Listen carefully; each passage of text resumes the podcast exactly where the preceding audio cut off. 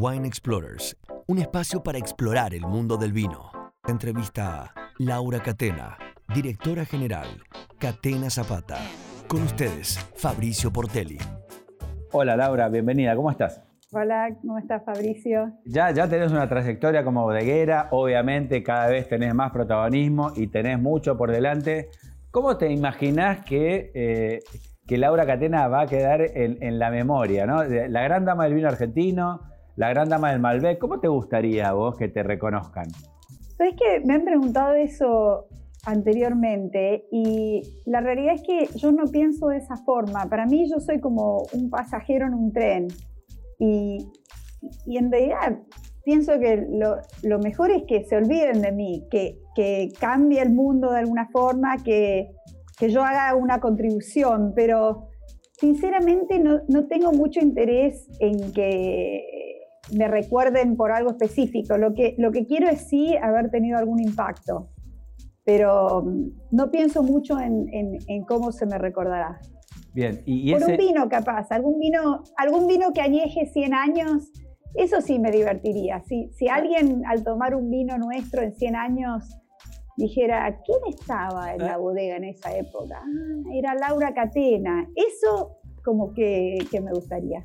Bien, y si bien obviamente hay, hay muchos vinos en Catena y vos también tenés tu, tu, proyecto personal, quizás es hora de empezar a pensar en un vino Laura Catena, ¿no? También pensando en este objetivo, ¿no? Podría ser, ¿eh? No, no, pero eso, eso lo arruinaría todo. No, si, ¿por qué? Si tuviera mi nombre en el vino, no, no, no. Y Laura, y ese, a ver, Prefiero... a ver, dale, decime, ¿prefieres? No, lo que digo es, eh, viste cuando pensás en si, si, querés ser el actor en la película o el director detrás, me divierte más el rol de, del, del, director detrás.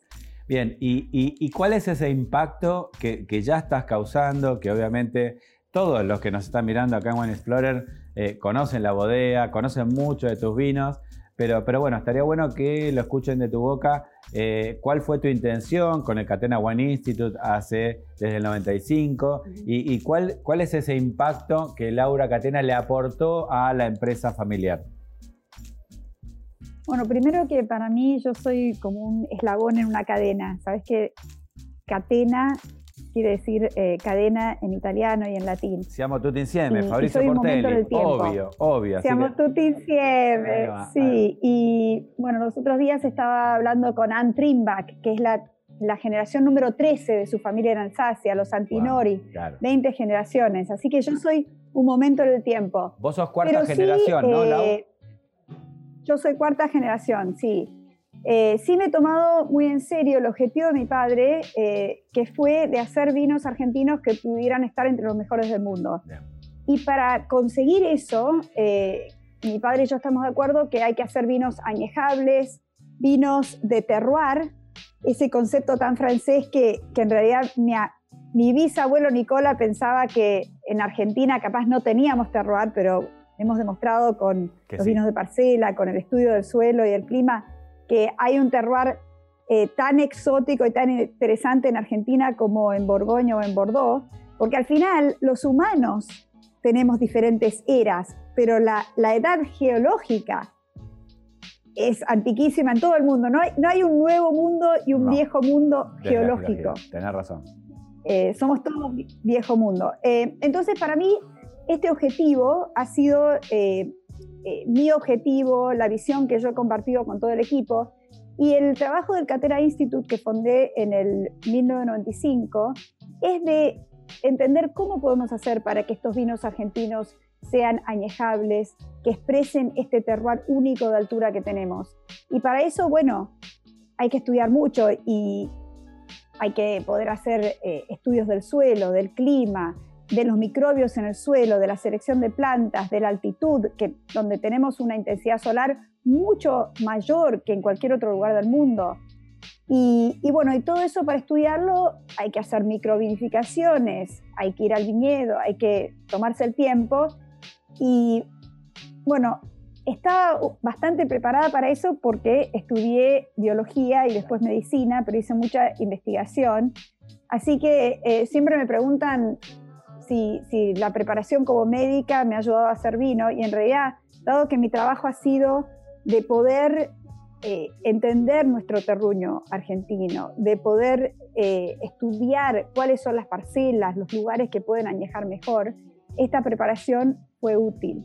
Tal cual. La, de científica. Por el otro lado, cada día me doy más cuenta que el, el winemaker, el, viticultor es como un vine whisperer, ¿no? Es, es un susurrador de, plantas y que hay toda una parte artística en el vino que es lo que lo ha hecho perdurar por más de 6.000 años y, es parte del, no sé, del amor que le tenemos al vino, es la, parte más romántica, más artística, más allá de cómo nos hace sentir el vino, las historias del vino.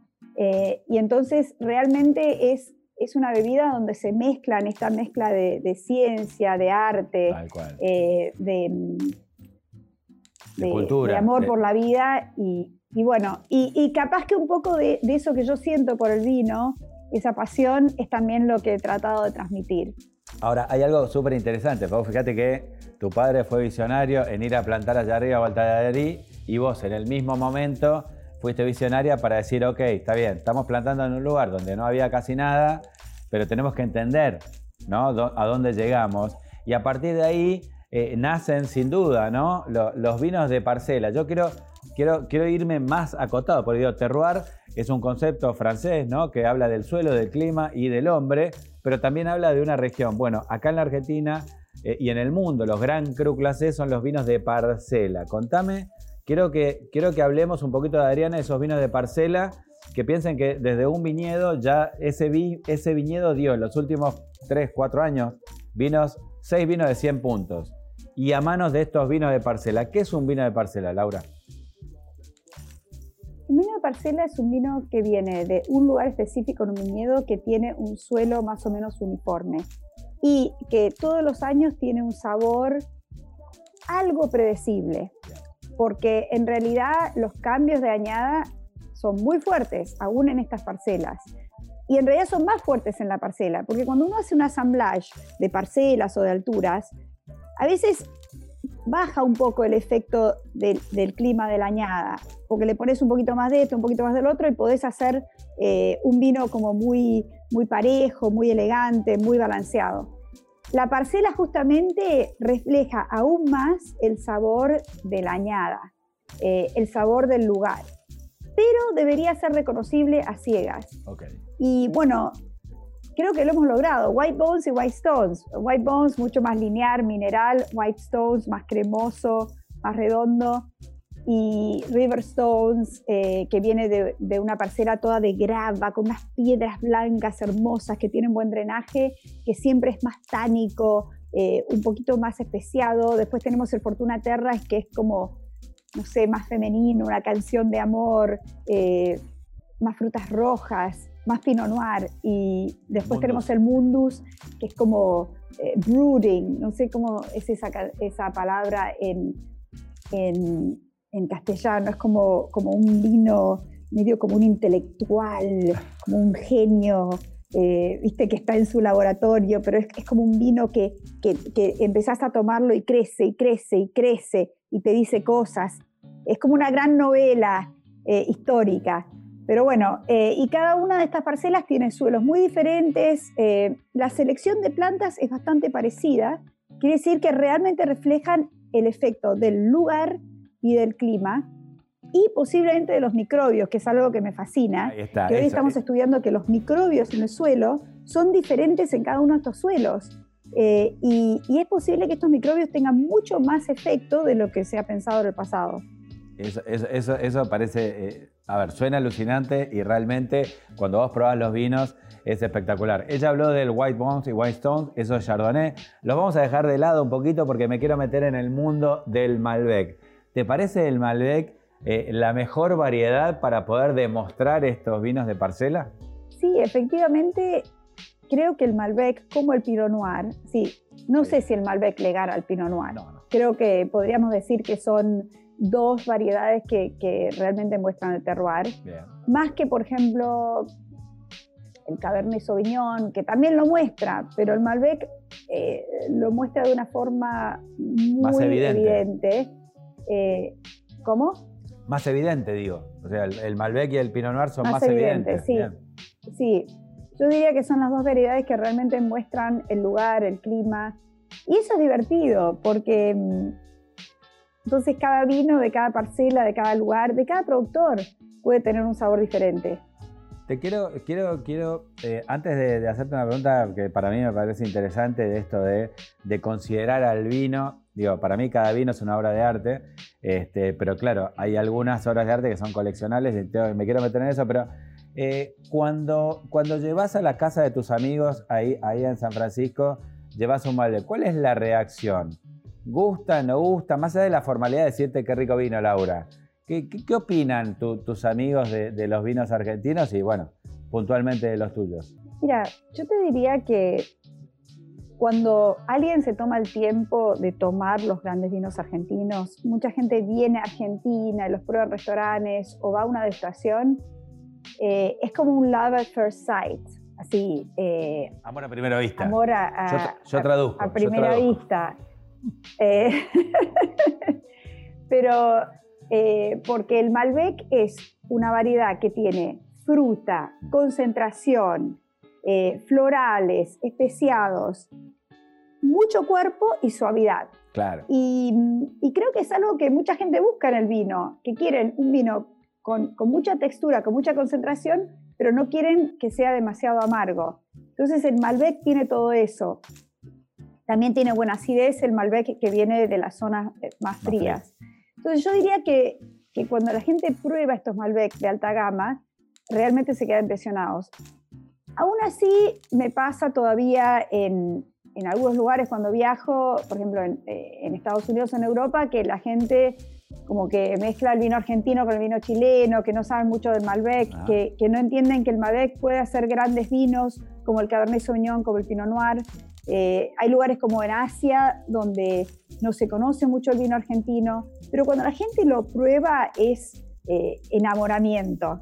Y creo que eso es parte del trabajo que tenemos que hacer, es simplemente abrir botellas, porque es, el vino en sí que, convence de esta calidad y, de, este, de esta expresión del terroir, que creo que vos dijiste si el vino es arte, y, lo interesante del arte es que cada cuadro es diferente, cada artista es diferente.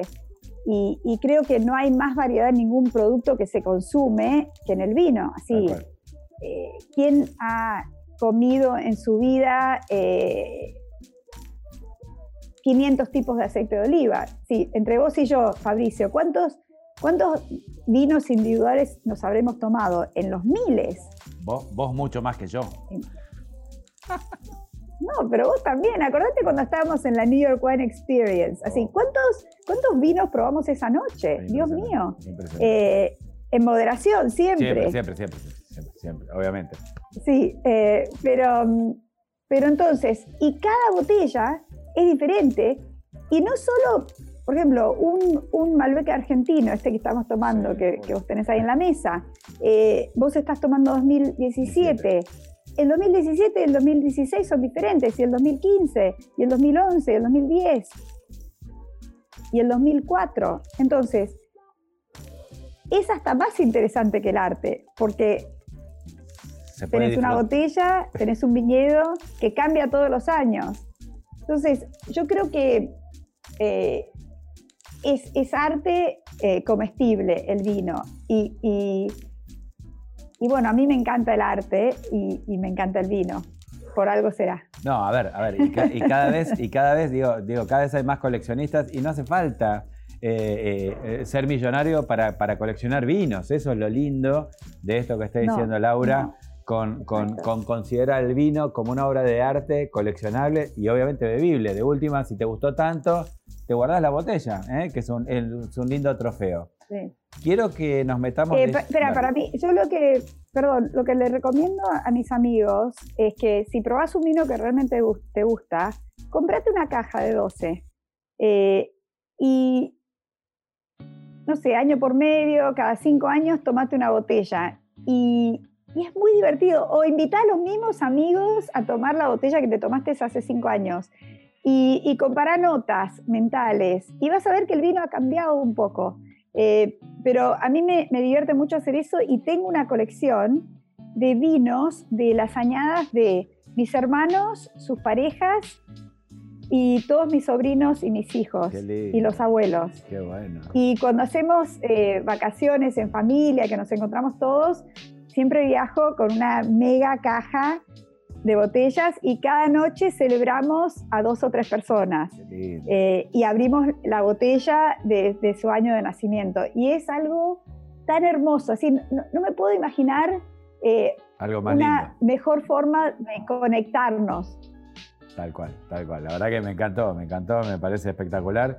Y avisen la próxima vez que descorchen tantas cosas. Eh, quiero, quiero, quiero que nos metamos de lleno. A ver, obviamente sos una referente del Malbec, Así que me gustaría que nos des un pantallazo de, cómo ves al Malbec hoy eh, eh, en el mundo y qué es lo que se viene para vos, eh, para el Malbec. Y después nos vamos a meter de lleno acá en, la historia de esta fascinante etiqueta que te cuenta justamente una gran historia. Bueno, mira, yo hace unos 10 años me preocupé en serio por el Malbec porque cuando hubo todo el fenómeno del, vino barato australiano, del, del, Shiraz con esa marca Yellowtail, todos me decían, bueno, el Malbec es una moda, eh, va a ser como el Shiraz que, se vendía un montón, después hubo un montón de Shiraz barato y, después se pasó la moda. Y la, realidad es que, que si no hubiera sido por las exportaciones a Asia, el, vino australiano sí, estaba en caída en, Europa, en, Norteamérica eh, y en muchos mercados. Y yo me preocupé mucho porque dije, ¿será cierto esto? Eh, y, siempre cuando me preocupo eh, hago algo bueno. Por eso es que siempre les digo a mis hijos que, cuando se preocupan por, no sé, que les fue mal en un examen o, no, no ganaron un partido, les digo, mira, las mejores cosas que yo he hecho en mi vida han sido cuando me he ido mal o cuando me he preocupado mucho. Y, lo primero que me pregunté es, ¿es realmente bueno el Malbec? Sí, puede hacer un vino añejable, es tan bueno como el Pinot Noir, como el Cabernet Sauvignon, como, como estos vinos famosos como el Tempranillo de España, como el Sangiovese y el Nebbiolo. Sí, tiene esa clase el Malbec eh, y bueno, y, esa pregunta la pude contestar. Probé Malbecs ¿Te diste cuenta? De pero para Laura, ¿te diste cuenta que sí al toque o dijiste, creo que sí lo voy a buscar? No, no, no, no me di cuenta al toque. Ah. Porque en realidad el Shiraz y el Syrah a mí me parecían muy buenos. Entonces, si le había pasado eso a este Shiraz australiano, que, que habían grandes vinos australianos eh, y grandes vinos de, de Syrah del Ron, nos podía pasar a nosotros. Eh, entonces, no, no, no fue algo rápido. Fue, fue un miedo que duró, te diría, meses a años. Entonces dije, bueno, lo primero que tenemos que decidir es si el Malbec tiene esa clase, tiene esa capacidad de perdurar. Y allí donde eh, me ayudó mucho el estudio de la historia del Malbec, que después se los vamos a contar con la etiqueta, pero aprendí que el Malbec había eh, sobrevivido por 2000 años, que había pasado por, por momentos de auge, eh, por momentos de no auge, eh, fundamentalmente por eh, razones políticas en Francia, que había revivido en Argentina, donde en realidad lo estaban arrancando porque era una uva de bajo rendimiento. Em, entonces, por un lado hice toda esta investigación histórica que me llevó a pensar que, bueno, si ha sobrevivido por 2000 años, por algo será, porque es rico y puede añejar. Y después también estudié un poco eh, eh, lo que es el, flavor profile, eh, los taninos, los aromas. Hemos hecho en el Catena Institute con UC Davis un estudio del Malbec en, comparando el Malbec de, de, California con el Malbec argentino y lo que encontramos era que el Malbec argentino con una combinación del clima y las selecciones antiguas que tenemos en Argentina, que hoy no existen en Europa ni en Norteamérica, si nosotros somos el viejo mundo para el Malbec. Prefiloxérico. Esa combinación, prefiloxérico, producía un vino que tenía tantas buenas características, que podía reflejar el lugar, porque creo que para, hacer una de estas variedades que se coleccionan, el vino tiene que poder reflejar el lugar, porque si no, sería todo el Malbec parecido. Eh, si le pones un roble francés, lo vinificás de una cierta forma. Y eso eh, lo haría mucho menos coleccionable y mucho menos interesante. Entonces me puse a tratar de contestar estas preguntas. Si el Malbec era tan interesante, tan coleccionable, tan una gran pieza de arte como yo pensaba. Y, cuando pude contestar, sí. No, y, queremos todos ah, saber. Ah, y, bueno, y cuando pude, bueno, y cuando pude contestar estas preguntas, dije, desde ahora en adelante, cuando me pregunten eh, si el Malbec es una moda, si, si viene algo después del Malbec, les voy a decir no, porque no es una moda, porque sobrevivió por, por 2000 años por algo, por todo lo que les acabo de decir. Y en realidad, ahora lo que le contesto a un periodista cuando me hace esa pregunta es, tomate el tiempo de probar más Malbec, Malbec de diversas zonas, de diversas parcelas, añejalo, tomate el tiempo porque vale la pena. Y, bueno, entonces para mí el futuro del Malbec eh, es muy brillante. Eh, creo que, el Malbec eh, is here to stay. Y lo que vamos a ver es, más Malbec de parcela, Malbec de región, Malbec que, ha estado en la botella por 20, 30, 40, 50 años. Eh, todo bueno. Y también el resurgimiento de Malbec de zonas clásicas, ¿no? Porque ahí en el viñedo Angélica y Lunlunta, donde nace el Catena Institute of Wine, también está dando ¿eh? cosas increíbles actuales, ¿o no? Sí, sí, sí. Un muy buen punto. Creo que cuando nos enloquecimos con el Valle de Uco, era un, un enloquecimiento con estos aromas eh, florales, con esta mineralidad. Era como que, eh, estábamos buscando Pinot Noir, ¿no? Y, creo que eso se encuentra en el Valle de Uco, pero estoy completamente de acuerdo con vos que las zonas de Luján de Cuyo, de, Lulunta, que no diría que en el este, este mendocino se pueden hacer vinos añejables. Se puede hacer un Malbec muy rico para tomar todos los días. Sin duda. Eh, pero creo que hay, hay, zonas tradicionales en Luján de Cuyo, en Maipú, que, que son importantes y, y, y, podés encontrar un paralelo en, realidad con Grange de Australia, que es el vino más famoso de Australia, se vende a, qué sé yo, mil dólares la botella y viene de una zona tradicional de vides viejas, pero más bien cálida. Tal cual.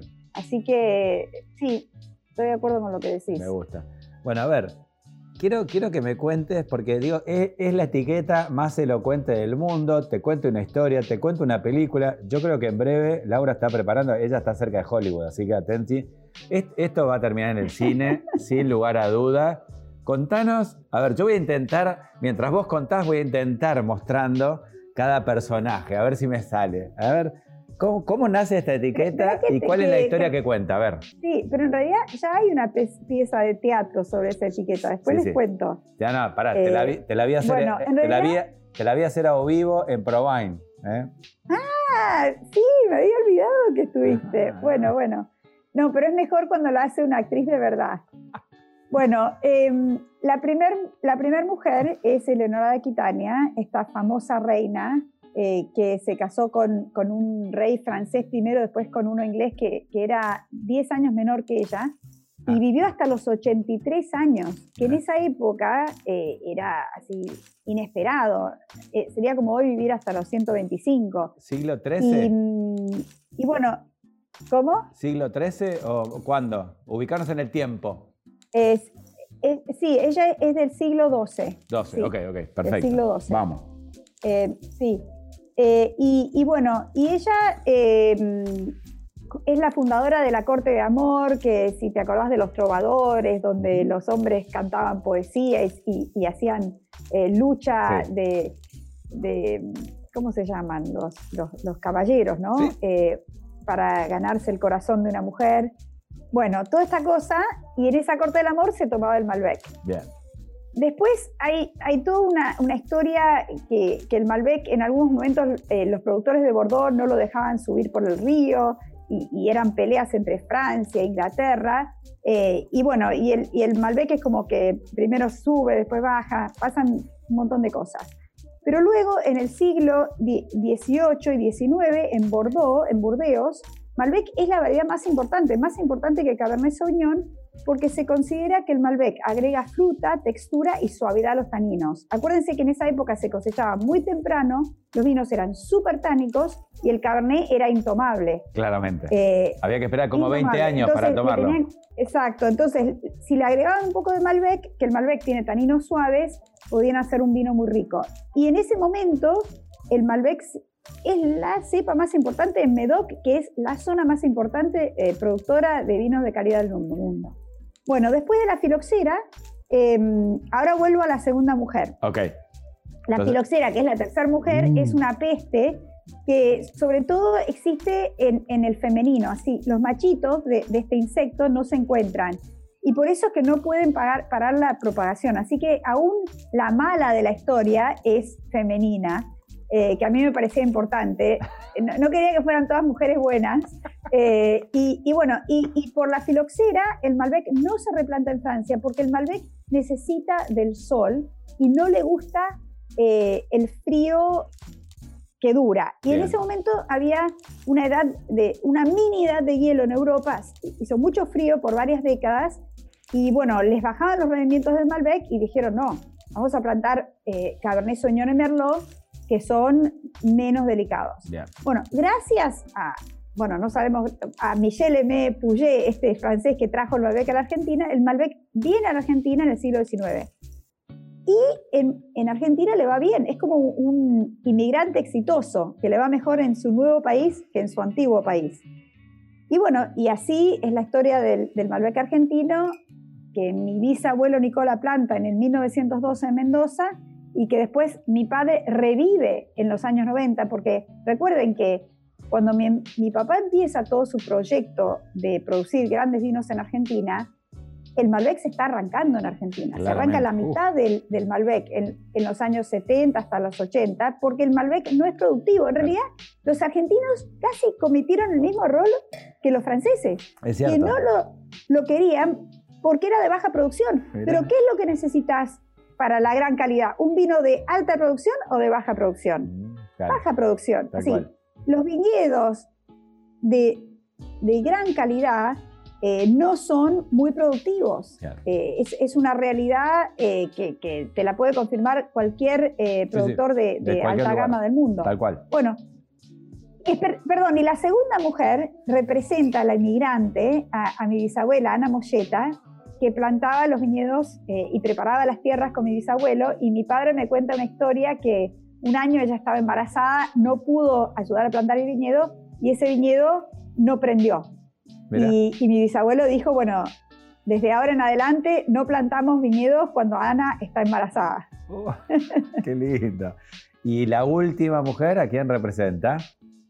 Bueno, la, la última mujer es Adriana Catena, que en realidad fue la que tuvo la idea de esta etiqueta, porque ella tiene un doctorado en historia de la Universidad de Oxford en Inglaterra, y yo le fui a pedir ayuda en cómo contar la historia del Malbec, eh, con esta pregunta que me hacían si, si era una moda, y yo pensé que me iba a ayudar a, preparar una PowerPoint. Y en vez, Adriana me dijo, pero Laura, nosotros vendemos vino, ¿por qué no lo pones en la etiqueta? Y la verdad que me parecía una idea brillante. Y ella dijo, ¿y sabes qué? Dado que tenemos tantas mujeres interesantes en esta historia y que siempre la historia ha sido contada a través de los ojos de los hombres, ¿viste? Desde, desde los grandes historiadores romanos, eh, siempre eran hombres, ¿no? Entonces dice, y, dale, hagamos una etiqueta eh, con, con, mujeres, con estas cuatro mujeres. Y sabes qué, eh, Fabricio, he estado buscando a ver si en la historia alguien ha contado la historia de una veredad en una etiqueta y no la puedo encontrar. ¿Vos has encontrado alguna? Nada, nada, impresionante. Eso, eso es realmente innovador y le suma impacto no solo al Malbec, no solo al Malbec argentino, que es como se llama este vino, obviamente, pero, pero al vino, al vino en sí, la verdad que, me parece espectacular. Laura, eh, a ver, es un placer. Eh, nos encantaría tenerte acá en el Living de Buen Explorer para compartir más anécdotas y, y mucho más vinos. Seguramente en breve eh, nos volveremos a juntar. Eh, te agradecemos mucho. Queremos brindar eh, con este. Mostremos los dos que tenemos el mismo vino. Ahí, está, el Malbec 17 de Malbec argentino. salud. Salud ante todo y, nos vemos pronto.